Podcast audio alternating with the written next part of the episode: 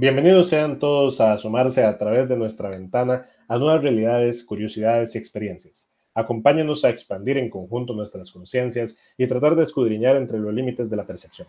André Calderón Enríquez y Andrés Blanco Morales les guiaremos por un laberinto de misterios, intrigas, cuestionamientos y conspiraciones.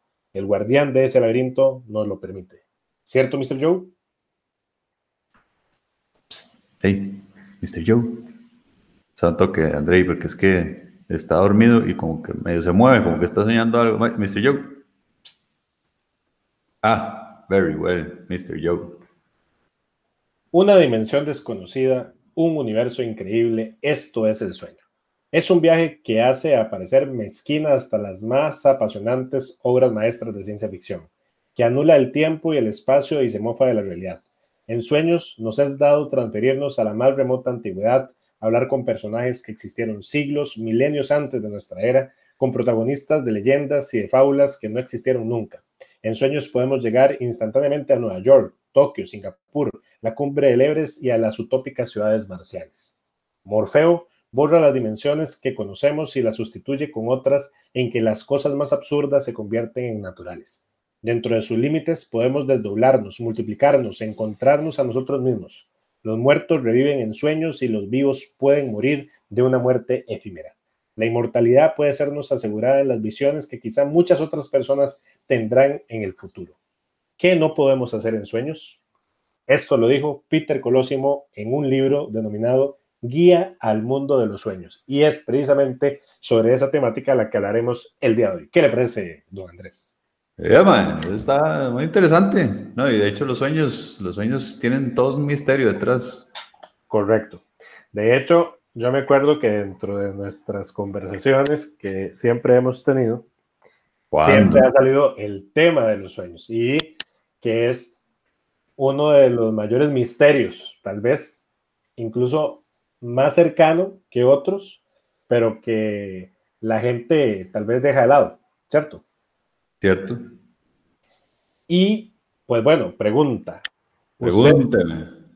Usted, sueña, usted está soñado, sueña muy seguido.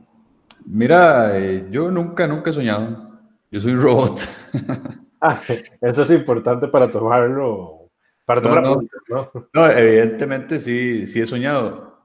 Nada más que no es con mucha frecuencia que recuerdo lo que sueño. Y más recientemente, lo que sueño y recuerdo, normalmente son cosas como estresantes o relacionadas a trabajo, últimamente. A veces, de vez en cuando, sí, sí sueño cosas que nada que ver con trabajo así, pero, pero en lo más reciente, digamos, en los últimos meses, sí sueño mucho con trabajo. O, con, algún, con, algún, conflicto. O sea, tal vez la gente lo llamaría pesadilla, no sé. Ajá. pero no es una pesadilla fantástica, sino una pesadilla más uh, aterrizada a la realidad, como que pasan cosas y uno dice, ay, qué estrés, ¿verdad? ¿Qué está pasando? Pero, pero sí, normalmente eso es lo que me acuerdo más recientemente. Pero entonces eso quiere decir que sí se recuerda de lo que sueña. Sí, sí, correcto, pero no es, no es, no es todos los días. Y, y, hay días que, se, que tienen un recuerdo más vívido que otros. Correcto. Incluso hay días que me acuerdo del sueño horas después de haberme despertado. Eso que uno se despierta y, ya, y se va a hacer lo que sea. Y un momento otro dice, mire, sí es cierto, si yo me soñé con esto ahora, bla, bla, y empieza a acordarse de, las tonteras. Eso es curioso porque uno le pregunta a la gente y hay mucha gente que dice que cree que sí sueña, porque lo mismo que usted acaba de decir, es que todo el mundo sueña, pero muy poca gente se acuerda realmente de los sueños. Eh, y lo, aquellos que se recuerdan pues se recuerdan de, de fragmentos, ¿verdad? Tal vez no tan vívido y tal vez de uno o dos elementos del sueño. Lo curioso es que aparentemente uno pasa soñando todo el periodo en que uno está dormido y en ese mismo periodo puede tener hasta una veintena de sueños diferentes, nada más de que uno se acuerda de porciones muy, muy, muy pequeñas. Sí, sí, correcto. Porque mentira, digamos, normalmente un, el, dormir puede durar entre, bueno, si, si, si, usted es como yo, son seis horas o por ahí, pero, pero normalmente, digamos, lo recomendable son ocho horas y mentira que su sueño duró ocho horas. Usted lo que se acuerda es como, como si fuera una historia corta ahí de cinco minutos y, y ya. Correcto, correcto. ¿Y usted sabe qué es el sueño? ¿O tiene algún dato por ahí?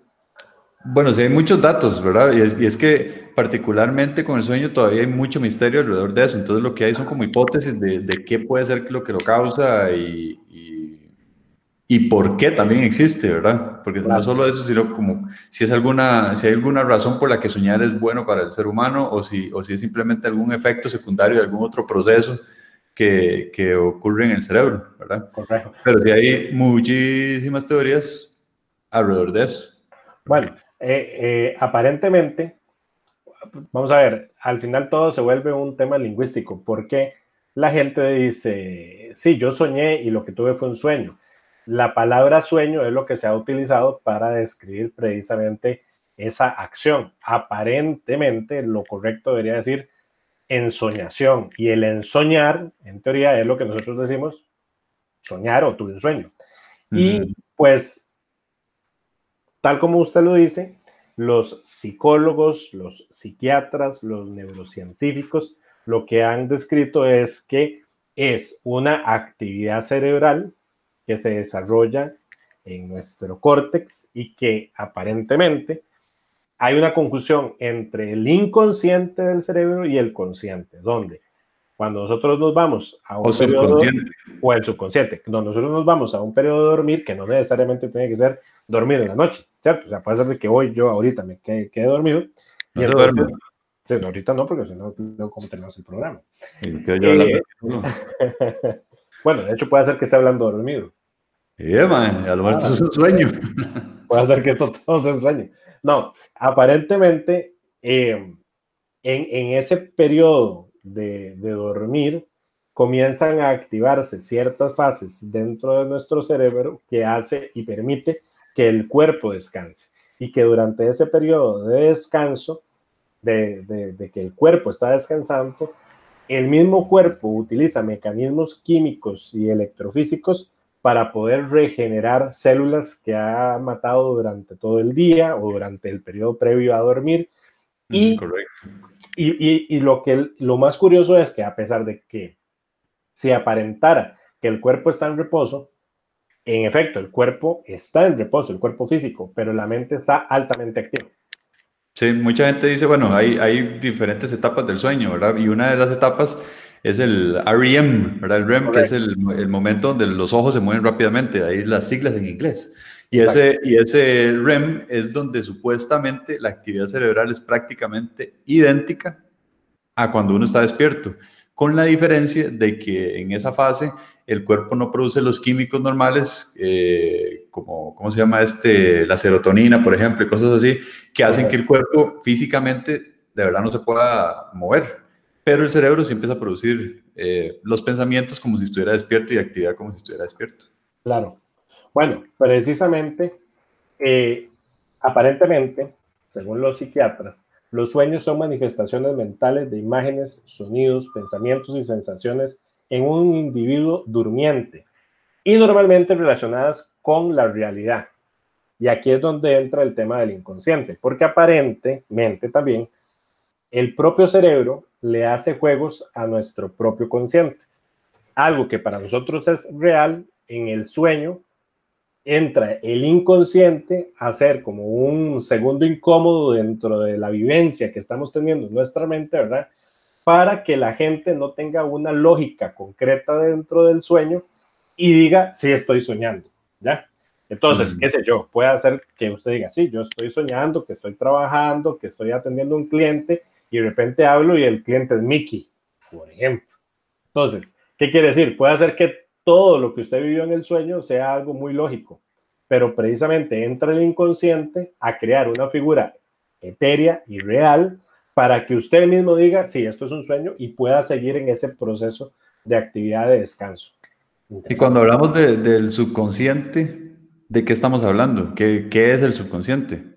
Bueno, ahí también hay otro montón de... Porque si hablamos de la parte, el, el, el, subconsciente, ¿verdad? Es, es, otra, es otra forma de experimentar la realidad en la que vivimos, nada más que no es una experiencia consciente, ¿verdad? O sea, que percibimos conscientemente, pero siempre el subconsciente está activo de tal forma que ese subconsciente define nuestros hábitos, nuestros comportamientos. Entonces, a veces uno dice, pero ¿por qué? Por qué me enojo, por qué me pongo nervioso bajo X situación y no es algo consciente que uno está haciendo. Yo, yo no me quiero, yo no me quiero poner eh, asustado, por ejemplo, montándome un ascensor, pero ¿por qué me pongo, por qué me asusto, verdad? Son cosas que pasan y conscientemente yo puedo luchar contra eso, pero el subconsciente que define tan fuerte nuestro carácter eh, viene a marcar con más fuerza eso. Y ese subconsciente sale a relucir muchísimas veces con mucha más fuerza en los sueños. Claro, porque aparentemente es el inconsciente el que rige, de hecho, nuestros destinos y rige el diario vivir, solamente que el consciente, que es la acción en la cual nosotros estamos en este momento, por decirlo así, es el que cuando estamos despiertos manipula nuestra proyección más cercana a la realidad. Pero como usted dice, el que está detrás dictando al oído es el inconsciente. Cuando uno está dormido, el consciente está apagado. Y entonces el que cubre, el que revive, es el inconsciente y es el que maneja la totalidad. Entonces, en, las, en, nuestros sueños, de hecho se dice que es una, es una revisión involuntaria de nuestra memoria. En otras palabras, puede hacer que yo, durmiendo, teniendo un sueño, el mismo cerebro requiera hacer como, una, como un review de todo lo procesado, de todo lo aprendido, de todo lo experimentado, y no necesariamente de, de, ese día en el cual estoy durmiendo. Puede ser que incluso comience a tomar elementos de revisión de hace días o incluso meses o años, pero que en ese momento mi cerebro, como una gran computadora, decida agarrar ese paquete de información y procesarlo en ese momento, porque tal vez es más eficiente trabajarlo en ese momento, de una forma más económica para el cerebro manejarlo en ese, en ese momento y cómo procesarlo. Puede hacer que el mismo inconsciente diga, no, esto no me, no me sirve absolutamente para nada y lo meta directamente en la gaveta de cosas olvidadas. O decirlo, no, esto creo yo que debido a esta interpretación, ojo, ese yo es el inconsciente, ¿verdad?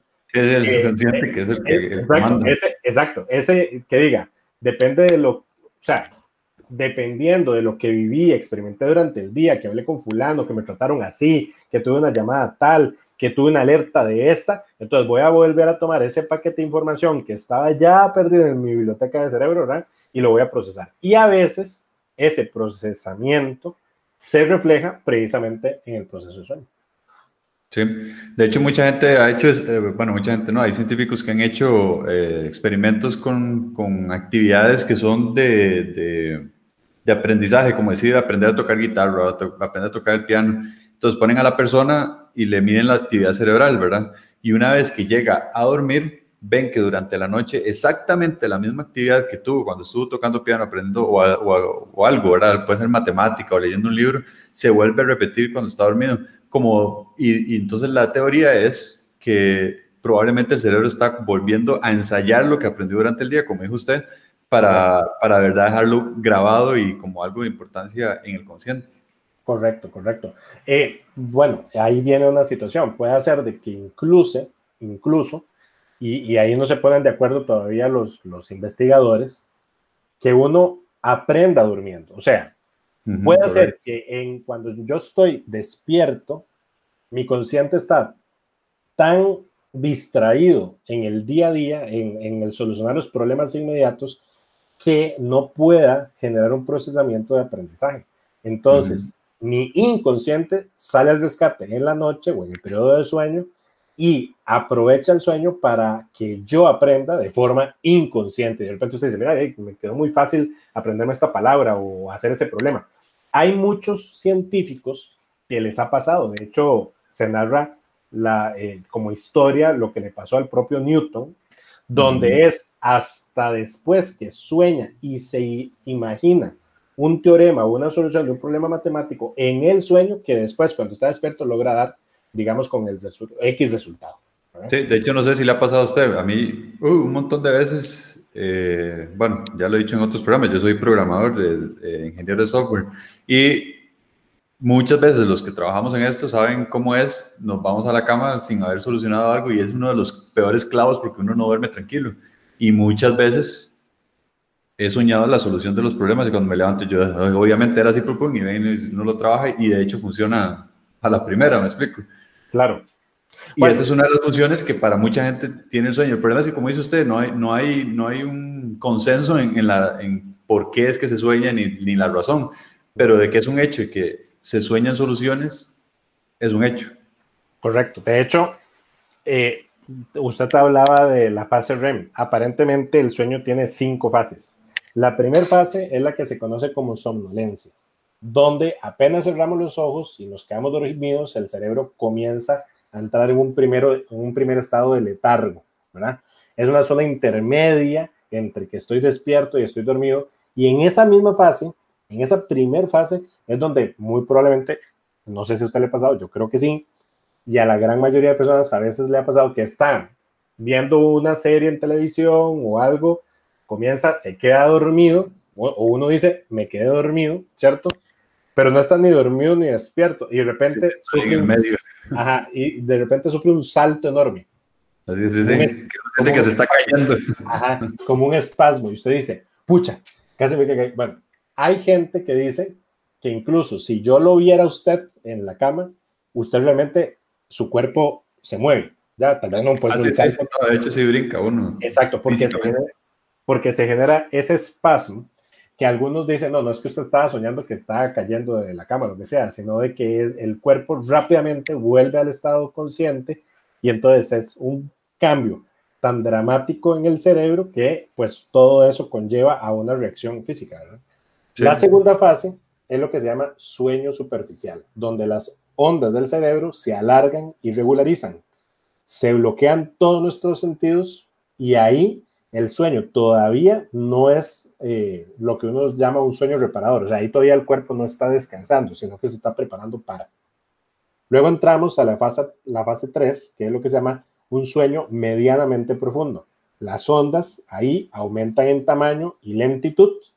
Las funciones de todo el organismo en su conjunto son cada vez más lentas y en caso de despertarnos en esa fase, estaríamos completamente desorientados. El cuerpo es tan sabio que cuando yo entro a dormir, por ejemplo, si yo estoy consciente, yo digo, ya tengo, uno de forma inconsciente respira y sabe que le late el corazón, y, ¿cierto? Eh, y traga saliva y todo, pero cuando usted, tal vez, no sé si usted le ha pasado, si alguien intenta meditar o le dice, bueno, cierre los ojos, tranquilícese, usted lo primero que comienza es a decir, ok, sí, voy a relajar la respiración, pero usted comienza a sentir su saliva y usted dice, ok, ¿y ahora cómo trago? ¿verdad? Y, y se, le, se le vuelve más complicado todo el proceso que usted hace completamente inconsciente. Ajá. Cuando el cuerpo está en esa etapa tercera de sueño medianamente profundo, de forma automática, el cuerpo se regulariza y entonces los latidos bajan, la respiración baja, el tragar saliva ya se hace completamente automático. O sea, ¿qué quiere decir? No es que usted se va a morir porque se olvidó de respirar o lo que sea, sino que el cuerpo de forma inconsciente lo prepara usted para esa fase más profunda, que es la 4. Que está en piloto automático. Está en piloto automático. Entramos en la etapa 4, que ahora sí es sueño profundo. Entonces, ahí se entra en una total inconsciencia, que es donde, por ejemplo, la gente está dormida y usted le grita, le mueve y todo y no se mueve, ¿verdad? Porque está completamente profundo. Hay digamos, ahí, si se hace un electroencefalograma, uno puede ver que las ondas son extremadamente largas. Eso quiere decir de que en vez de, de hacer pi, pi, pi, pi, digamos, las ondas, comienza de pi, pi, pi, ¿verdad? Porque el cerebro... ¿Cómo es la, primera? ¿Cómo es? Pi, pi, pi, pi. Etcétera. ¿Y la segunda? Algunos dicen pipí, otros dicen popó. Todo ah, depende de qué tan... el, mío, el, mío, normalmente es tic tic. Ah, sí, sí, eso júrelo.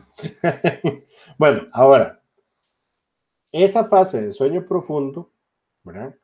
Es donde comienza a configurarse ese mundo etéreo que es el sueño. O sea, ahí ya comienzan a utilizarse los paquetes informativos del inconsciente para generar una realidad que yo solamente estoy viviendo en mi mente que se produce finalmente en, las, en la fase más activa de todas, que es la que usted había dicho, que es la REM, que es la de movimientos rápidos de ojo, donde de hecho se llama así porque si ustedes le hacen un video, se ve que el, que el, que el globo ocular se mueve rapidísimo, ¿verdad? Y es porque eh, precisamente está registrando ese, esa actividad eh, mental.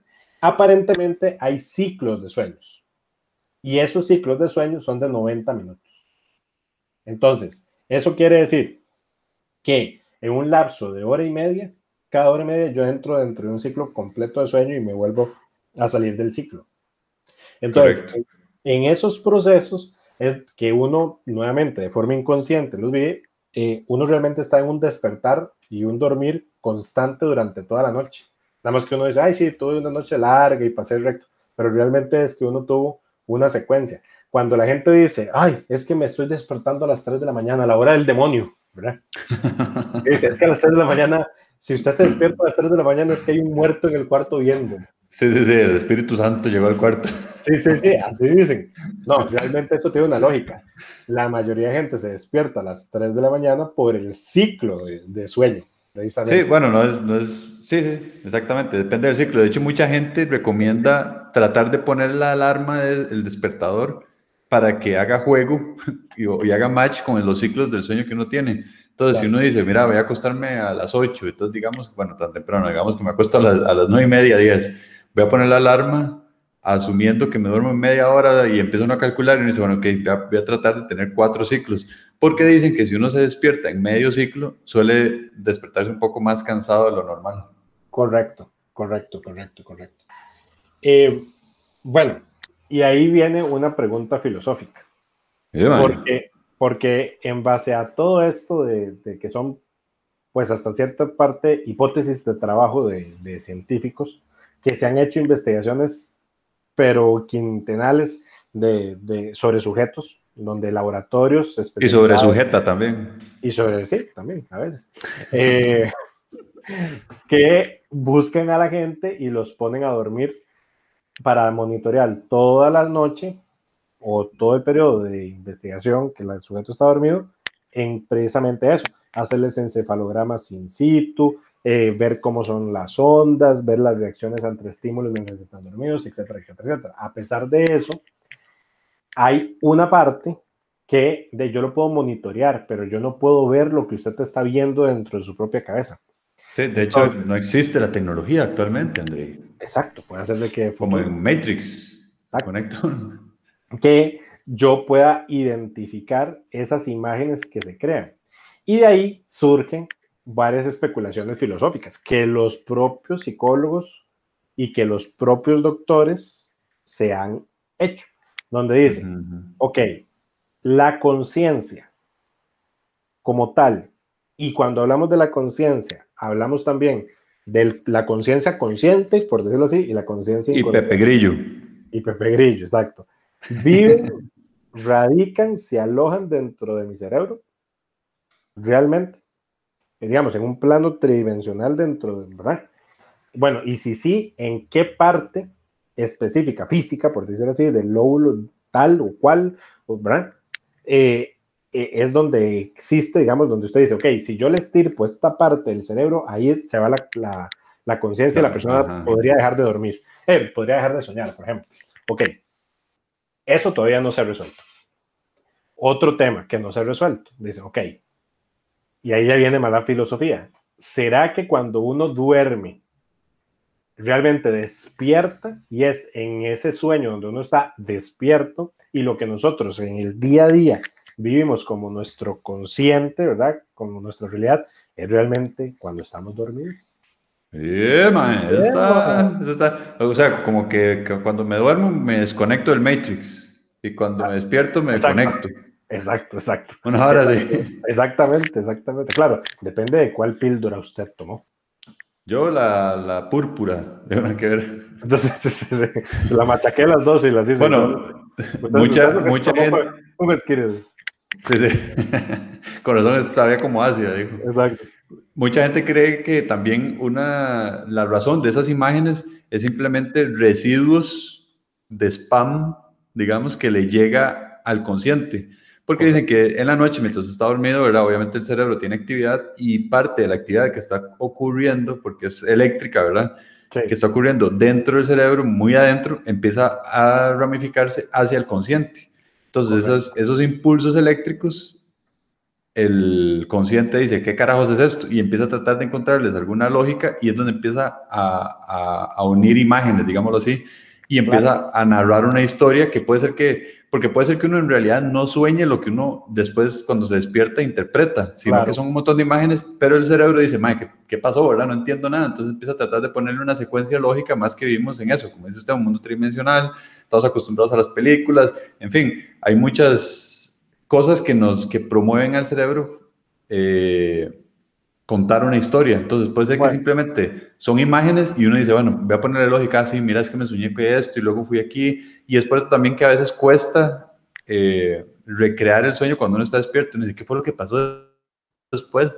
¿Por qué, por qué estaba en, mi casa y después de un momento a otro como que me teletransporté y estaba en otra casa? No, no entiendo. y es porque tal vez no hay que entenderlo, simplemente es era eso, una imagen de un lugar, luego otra imagen del otro y uno trata de darle sentido a nivel del consciente. Bueno, y ahí entra otro tema también interesante que otro psicólogo famosísimo, eh, Carl Jung, generó, que es hablar sobre lo que se denomina el consciente o la conciencia colectiva o el inconsciente colectivo más bien, donde aparentemente tenemos una conciencia y existe una conciencia colectiva, ¿cierto?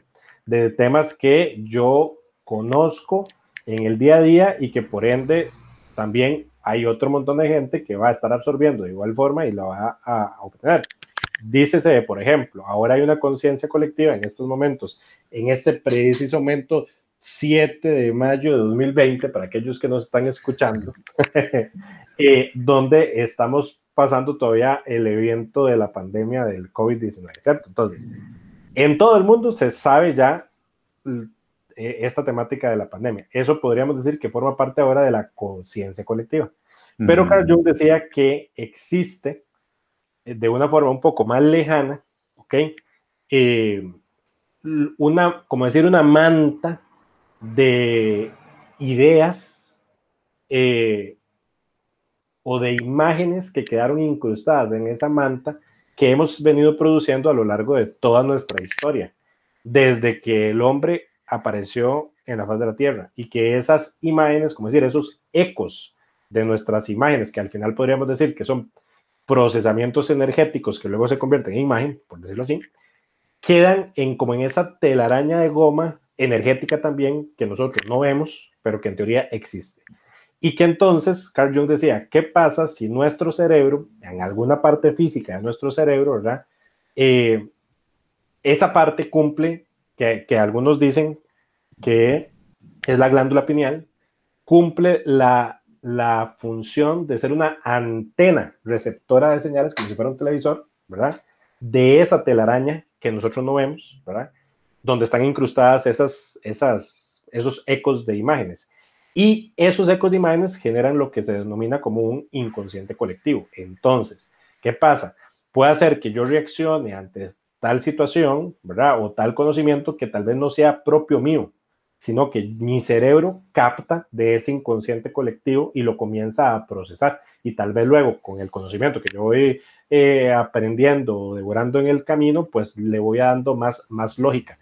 ¿Y qué pasa, decía Carl Jung, si es cuando yo duermo que esa antena comienza a funcionar como tal y gracias a mi inconsciente jala, digamos, la señal a través de esa antena, de ese inconsciente colectivo y comienza a incorporar dentro de mi mente eso otro que realmente no es propio, sino que está dentro de esa telaraña grande. Interesante, ¿verdad? Muy interesante. Suena poco comprobable, poco comprobable. Sí, totalmente.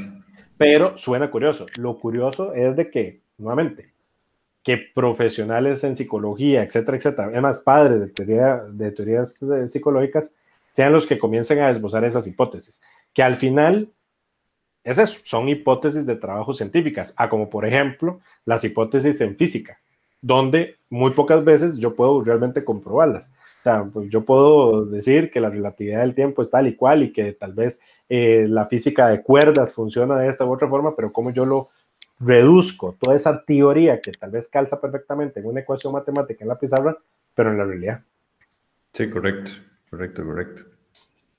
Ahora, decime, ¿has escuchado hablar sobre lo que son sueños premonitorios?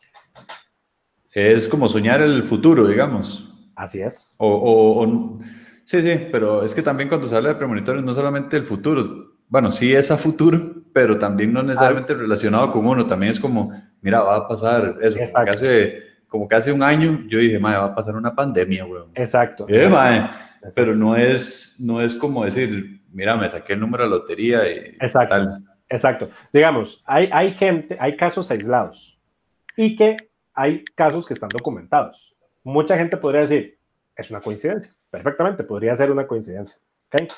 Eh, digamos, es una coincidencia matemática en un millón, por decir así, pero puede pasar. Eh, de gente que no es de que diga que son profetas, no, una persona común y silvestre.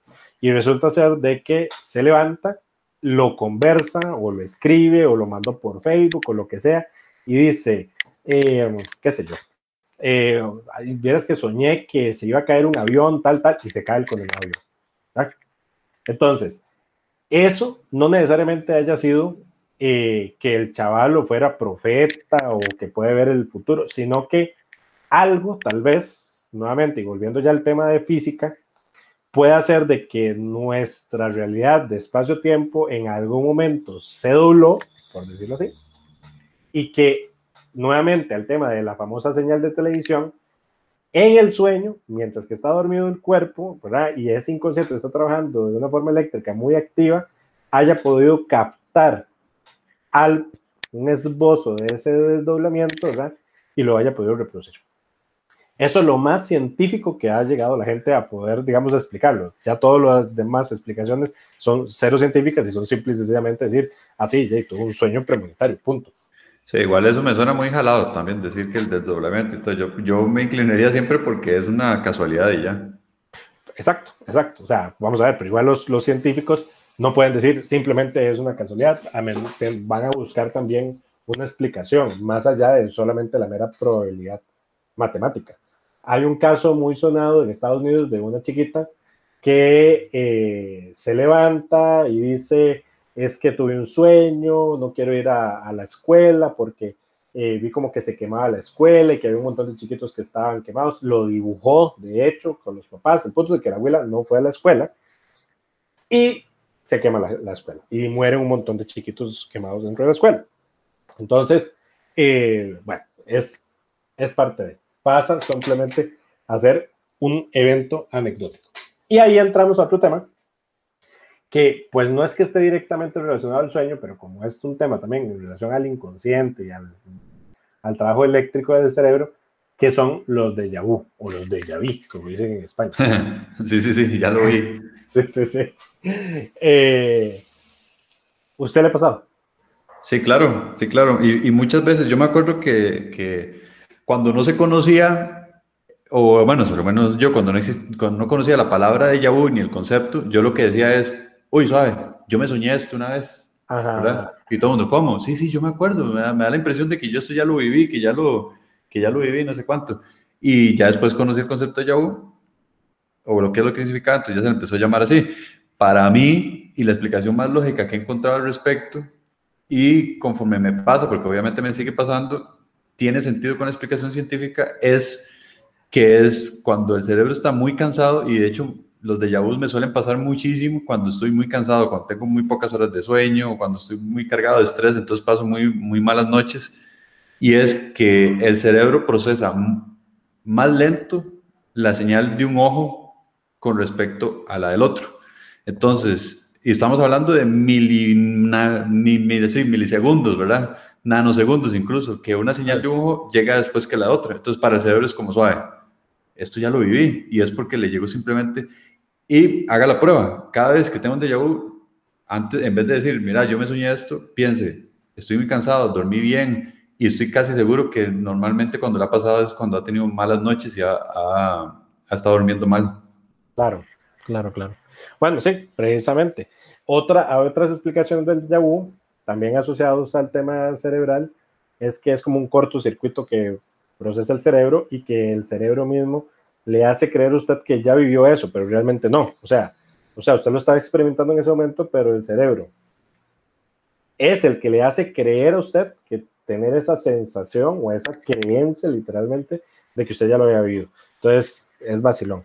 Ahí lo, lo, lo, lo, raro sería, nuevamente, y ahí eso ya se convertiría como en un sueño premonitorio, que no sea en el momento que usted tiene la sensación, sino que, qué sé yo, que por ejemplo en este momento estamos usted y yo hablando y entonces usted me diga, vieras que me soñé de que iba caminando por la calle y apareció un caballo blanco. Y lo dejamos escrito y lo vimos y usted me lo dijo a mí, etcétera.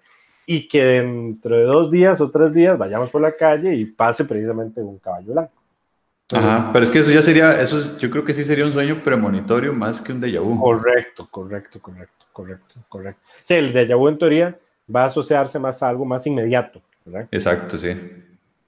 Luego entramos a otra esfera completamente también, que es la interpretación de los sueños. Y eso surge porque hay, bueno, hay ciertas tendencias psicológicas por ejemplo, la escuela psicoanalista, que como la escuela psicoanalista que la crea Sigmund Freud, eh, todo lo asociado al sexo, entonces decía, ok, si usted se sueña con tal, tal cuestión, eso es porque usted no tiene orgasmos. Si usted se sueña, es que usted eh, realmente está enamorado de su mamá. Y entonces, ese tipo de cosas los acaban los psicoanalistas. Entonces, una interpretación un poco morbosa, pero digamos que, que hay cientos de personas que viven eso. ¿no?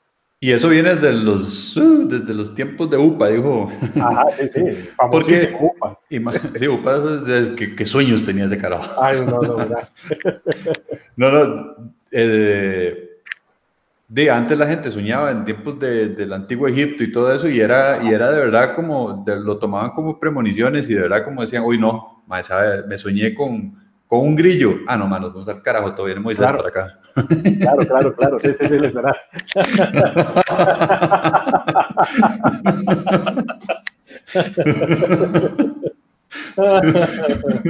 sí. Bueno, que echa que fue un grillo, porque le cuento que si era un mapache, ah, madre. Otra cosa, sí. De hecho, el, la, el estudio de los sueños se conoce como onirología. Sí, madre. Que a mí, bueno, yo soy, yo soy menos creyente de cosas paranormales y todo eso, pero sí me llama mucho la atención cómo entre las personas se comparten muchos sueños comunes. Por como eso, mucha gente sueña soñar, mucha gente sueña que se le caen los dientes, mucha, mucha gente sueña con serpientes, hay como ciertos patrones. Ahora, uno puede decir, es, están soñando lo mismo porque tenemos algo en común o, o, porque como alguien soñó con eso una vez y le contó, le quedó en el subconsciente y entonces eso lo reprodujo, no sé. Pero sí me llama mucho la atención la casualidad, porque como le digo, yo no creo en eso, la casualidad de que se repitan los sueños eh, entre una cosa y otra. Claro, de hecho hay, hay libros completos de interpretación de sueños. Dice, okay, hay, gente, hay, gente, que su profesión es eso. Sí, sí, es ok, soñar, y hay capítulos, entonces, soñar con piedras. Entonces, si la piedra va para abajo, si usted se pegó con una piedra, si tropezó con una piedra, o sea, cada uno de los elementos es diferente. Entonces, dice, ok, si usted sueña con agua, si el agua estaba tranquila, significa tal cosa. Si, si el agua estaba con un remolino, era tal. Si es un maremoto, es porque usted está sediento sexualmente. Otra vez Freud. Freud, para la esquina.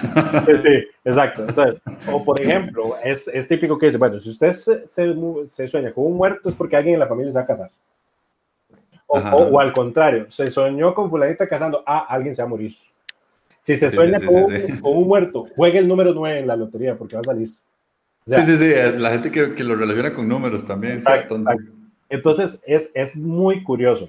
Lo interesante es esos arquetipos, como esos ejemplos primigenios que sí se repiten de en soñador y en el soñador, y que ha servido precisamente para generar esos catálogos para que la gente pueda hacer eh, comparación de sueños. Pero bueno, para finalizar, un último tema, también interesante, que es que se habla, que creo yo que eso también se prestaría para otro programa, que es todo lo que tiene que ver con los onironautas. Onionautas. Onironautas. O sea, los navegantes o los viajeros de sueños. que, básicamente, eh, en teoría, si uno sigue ciertas eh, metodologías de concentración o de hacer de forma consciente un estado alterado de conciencia, eh, uno puede entrar a la fase del sueño de forma lúcida. Ajá, en otras palabras, sueños, sueños lúcidos. Exacto, entonces en otras palabras, yo despertarme en el sueño y decir, suave, esto me parece que es un sueño, estoy soñando, y entonces cobro conciencia dentro del sueño y puedo manipular el sueño. Por ejemplo. Claro, y ahí parece uno, parece uno Mickey Mouse en fantasía. Literal. saca aquí, saca por allá. Y bueno, imagínense qué chiva. O sea, pensémoslo, vayámonos a, que sí se pudiera. O sea, ¿qué no haríamos nosotros? De, mira, yo, yo me haría una carnita, una carnita. sería como un videojuego que uno mismo podría estar creando todas las noches de manera consciente. Eh, eh, entonces, es, no deja de ser interesante. Dentro del tema, aparentemente, que existe gente que logra manipular esas técnicas, dentro de las cuales está, por ejemplo, pasar durante el día eh, haciendo algo repetitivo, qué sé yo, que si yo tengo una pulsera roja en el, o de cualquier color en, el, en, el, en la muñeca, entonces que cada hora estar mirando esa pulsera eso hace que la mente muy probablemente comience a generar como un tipo de mecanismo automático de también estar viendo la pulsera. Así que podría ser que en el momento en que yo entre al sueño y vuelva a ver la, muñeca y no vea pulsera, o la pulsera la vea diferente, yo diga, suave, yo tengo una pulsera de tal color. entonces, esto es un sueño. se, y ahí, se da cuenta que está soñando. Exactamente, y poder entonces dentro del sueño manipular el sueño a lo, al antojo. Como en la película, ¿cómo se llama? Inception. Inception, que tenían, cada uno, cada uno tenía su, toque ahí. Exacto. Aparentemente ha habido ciertas personas en la historia que han logrado hacerlo y que es en esa etapa de sueño donde cobran esa conciencia, donde más bien han logrado aprender o tener, digamos, alcance de, ciertas cuestiones artísticas, etcétera, y luego lo plasman como novelas o como me explico. Entonces, es interesante. Y esa misma teoría del onironauta se dice que en ese espacio del sueño, ese mismo onironauta no solamente puede estar en su sueño, sino que puede migrar al sueño de una tercera persona. Ese ya, ya está muy volado para mí. Exactamente. Entonces, dice, ok, si yo estoy en ese plano, nuevamente en que pensando en que ese plano de sueño no sea un plano circunscrito a mi mente, sino que sea un plano real que exista, ¿verdad? Entonces, que yo pueda viajar de sueño en sueño. Entonces, por ahí va el tema de los onironautas, de lo cual, de todo lo que hemos platicado, lo que me suena mm, con muchísimo interés es eso, del poder cobrar conciencia dentro del sueño. Sería muy, sí, eso sería. De hecho, conozco gente que dice que, que, que, pueden, pero eso nunca se sabe, ¿verdad? Correcto, correcto. Pero bueno, eh, ¿algo más que quisiera usted aportar sobre el tema, estimado Andrés? Eh, no, no. Bueno, no hablamos de los sonámbulos, ¿verdad? Ah, bueno, eso es, muy interesante, pero, pero tal vez se preste para otro programa también. Sí, eso podríamos hablar de, de lo que son trastornos de sueño. Y también podríamos hablar de, por ejemplo, los temores que surgen en el sueño, porque tal como usted lo había dicho ahora que estamos comenzando la plática, existen sueños que son tildados como pesadillas. Entonces hay algunos que piensan que hay visitantes de dormitorio, por ejemplo, y cosas así. Entonces, hay, pesadillas y hay livianillas también. Es correcto, depende de con quién usted está casado. ¿Cómo le haya ido la cuarentena? Exactamente. No, y parálisis del sueño, que también es otro tema súper interesante. Correcto, correcto. Pero dejémoslo para, para otra ocasión. Me parece perfecto. Entonces, eh, no nos vamos sin antes recordarles a todos nuestras redes sociales que nos pueden visitar en Facebook y en Twitter, en Candanga Studios, en Instagram, que es fm.candanga, en nuestra página web www.candanga.fm que nos pueden escuchar también por podcast en Spotify, en Google Podcast, en Apple Podcast, en Pandora, etcétera, etcétera, etcétera. En todo lado, en todo lado. Qué abanico de posibilidades. Sí, sí, un día de hecho me estaba escuchando Monumental, pero era en un sueño. Ah, bueno, sí, totalmente. Pero bueno, para despedir el programa, siempre recordar nuestras tres máximas. Primero, no hay que creer ni dejar de creer. Segundo, a como es arriba, es abajo. Y tercero, siempre debemos estar alertas, ya que lo increíble puede sorprendernos en cualquier momento. ¿Cierto, Mr. Joe?